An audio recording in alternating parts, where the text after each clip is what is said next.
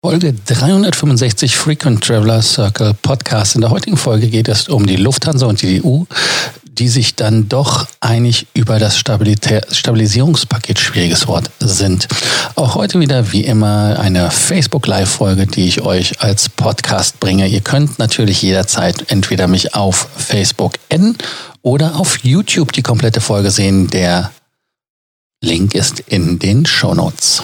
Welcome to the Frequent Traveler Circle podcast. Always travel better. Put your seat into an upright position and fasten your seatbelt as your pilots Lars and Johannes are going to fly you through the world of miles, points and status. So schnell kann's gehen und schon bin ich wieder online und live, nachdem ich mir heute einige Sachen wieder anlesen und äh, vorlesen lassen durfte, wo Leute meinten, ich wäre biased against Lufthansa. Nun gut, aber lasst uns das bei einem Bierchen oder irgendwo anders klären. Das nur dazu. Beim heutigen Thema geht es darum, die EU und die Lufthansa haben sich geeinigt. Und da wollen wir einfach nochmal schauen, wie sieht der Deal aus. Der Deal, ich wiederhole es jetzt schon seit Tagen, sind 5,7 Milliarden Euro, die vom Wirtschaftsstabilisierungsfonds WSF als stille Anteile in die Lufthansa eingebracht werden. Das ist auch das Problem, warum die EU da so renitent war. Aber da gehen wir später drauf ein. Dann das zweite ist, es gibt drei Milliarden als Kredit von der KfW und von den Banken, haben, hat eine Laufzeit von drei Jahren. Und last but not least, das sind die 300 Millionen Euro. Das sind 20 Prozent Beteiligung an Lufthansa, die aufgestockt werden können auf 25 Prozent plus eine Stimme, um Übernahmen zu verhindern. Das ist einmal das, was rein faktisch jetzt Sache ist. Was ist dann bei der EU passiert? Die EU hat gesagt, dadurch, dass Geld gegeben wird und damit, dass das Eigenkapital erhöht wird, würde eine Wettbewerbsverzerrung stattfinden. Deshalb war man mit den Gegenleistungen nicht ganz so happy. So, das sind die 20 Prozent Staatsanteil plus 5 Prozent und eine Stimme. Das andere sind Kredite, deshalb muss man da grundsätzlich unterscheiden. Heißt also, dass man, auch wenn man Staatsanteile hat, zwei Experten in den Aufsichtsrat schickt, Ganz wichtig, es sind keine Politiker, es sind wirklich in der Tat Experten. Das heißt also, es sind Leute, die von der Materie Ahnung haben, so hoffe ich dann doch. Also, dass man, man will auch da irgendwelche politischen äh, Streitigkeiten vermeiden, man will da auch ganz klipp und klar eine Linie ziehen und sagen, hör zu, ähm, das sind zwar Leute von der deutschen Regierung, aber sie vertreten nur die Interessen Deutschlands äh, als Experten, aber nicht aus politischer Sicht. Das heißt also, dass die Länder, wo die Lufthansa auch noch aktiv ist, Österreich im Besonderen, Schweiz, aber auch in äh, Belgien, dass die da nicht irgendwie neidisch werden und sagen, hey, wir haben da ein Problem oder sowas. Die anderen Firmen, egal wo die Beteiligungen sind, war ja heute auch wieder das Thema. Ähm, muss man halt einfach schauen. Äh, aber das ist da eigentlich das Grundsätzliche, wo die Fluggesellschaft, äh, die Lufthansa am meisten Interesse dran hat, das zu verhindern. Dann geht's weiter.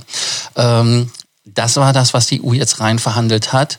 Und zwar, dass an den Flughäfen Frankfurt und München je einem Wettbewerber zur Stationierung von je äh, bis zu vier Flugzeugen bis zu 24, 25 Start- und Landerechte, da muss ich ganz stottern, ne? Slots vergeben werden. Also rechnerisch drei Starts- und drei Landerechte pro Tag, pro Flugzeug zu übertragen. Warum macht man das? Man macht das deshalb, weil man der Meinung ist, dass Lufthansa durch diese 9 Milliarden einfach zu gut wegkommt.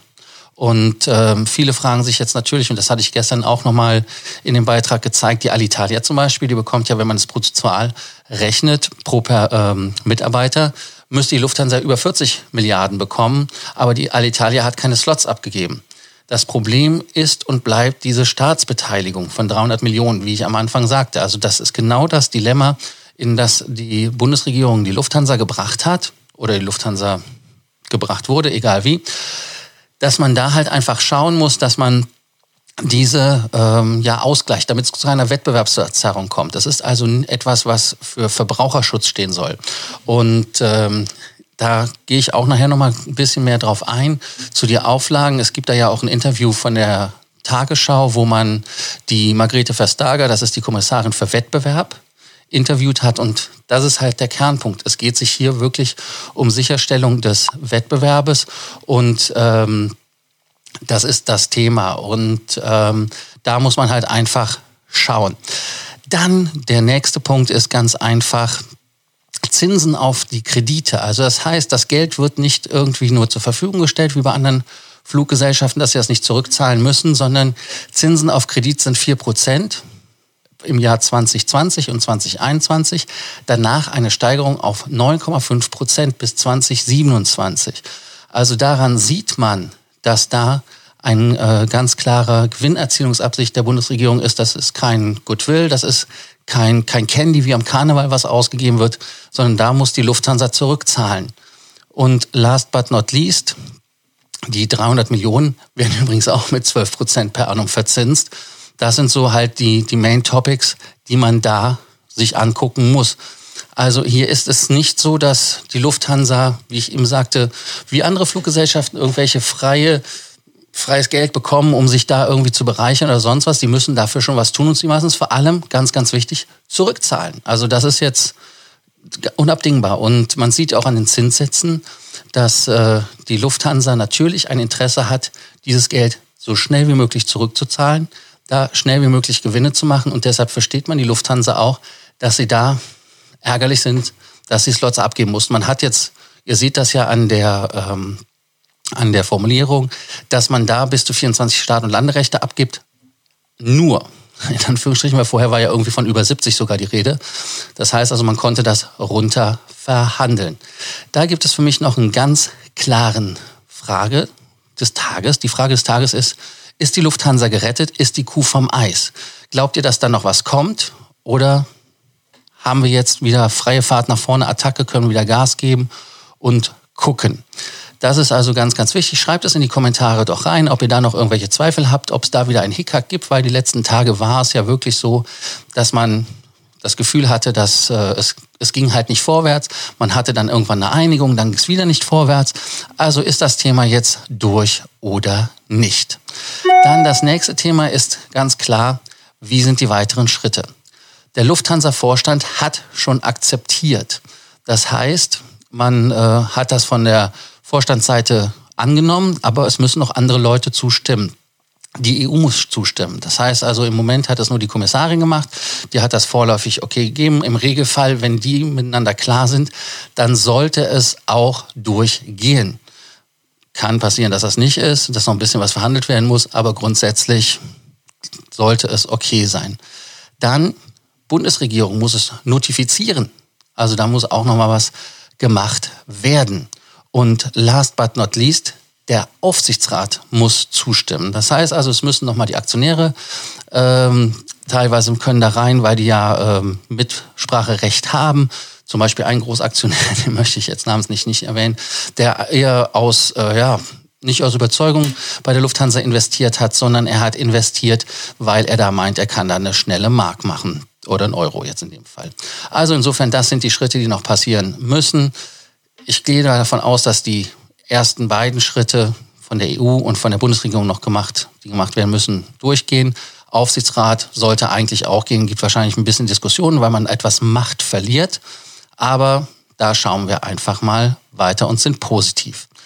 Und das Interview, was ich euch versprochen hatte, da hatte man mit der Margarete Verstager, die ja seit 2014 EU-Kommissarin für Wettbewerb ist, ähm, da ganz einfach äh, sich gefra wurde gefragt, warum sie mit der Lufthansa so hart ins Gericht geht.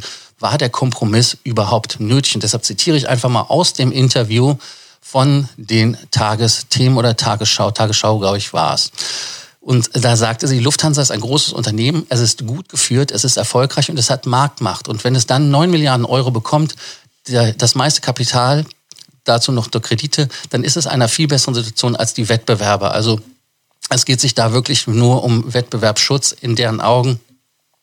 Ich finde, da kann man ein bisschen streiten, weil die Lufthansa, die ist schon über Gebühr da jetzt rangezogen worden in meinen Augen. Aber auch da könnt ihr euch nochmal zu melden und schreibt, was ihr dazu denkt. Dann als nächste Frage war, wie war es schwierig, den Kompromiss zu finden? Und da sagt sie, es ist immer schwierig, äh, weil es sich auch um Präzedenzfall handelt, weil es neue Regeln gibt. Okay, kann man so sehen, muss man aber nicht. Und dann last but not least das Zitat, was ich ähm, am spannendsten fand, ist, wann muss die Lufthansa die Slots überhaupt abgeben?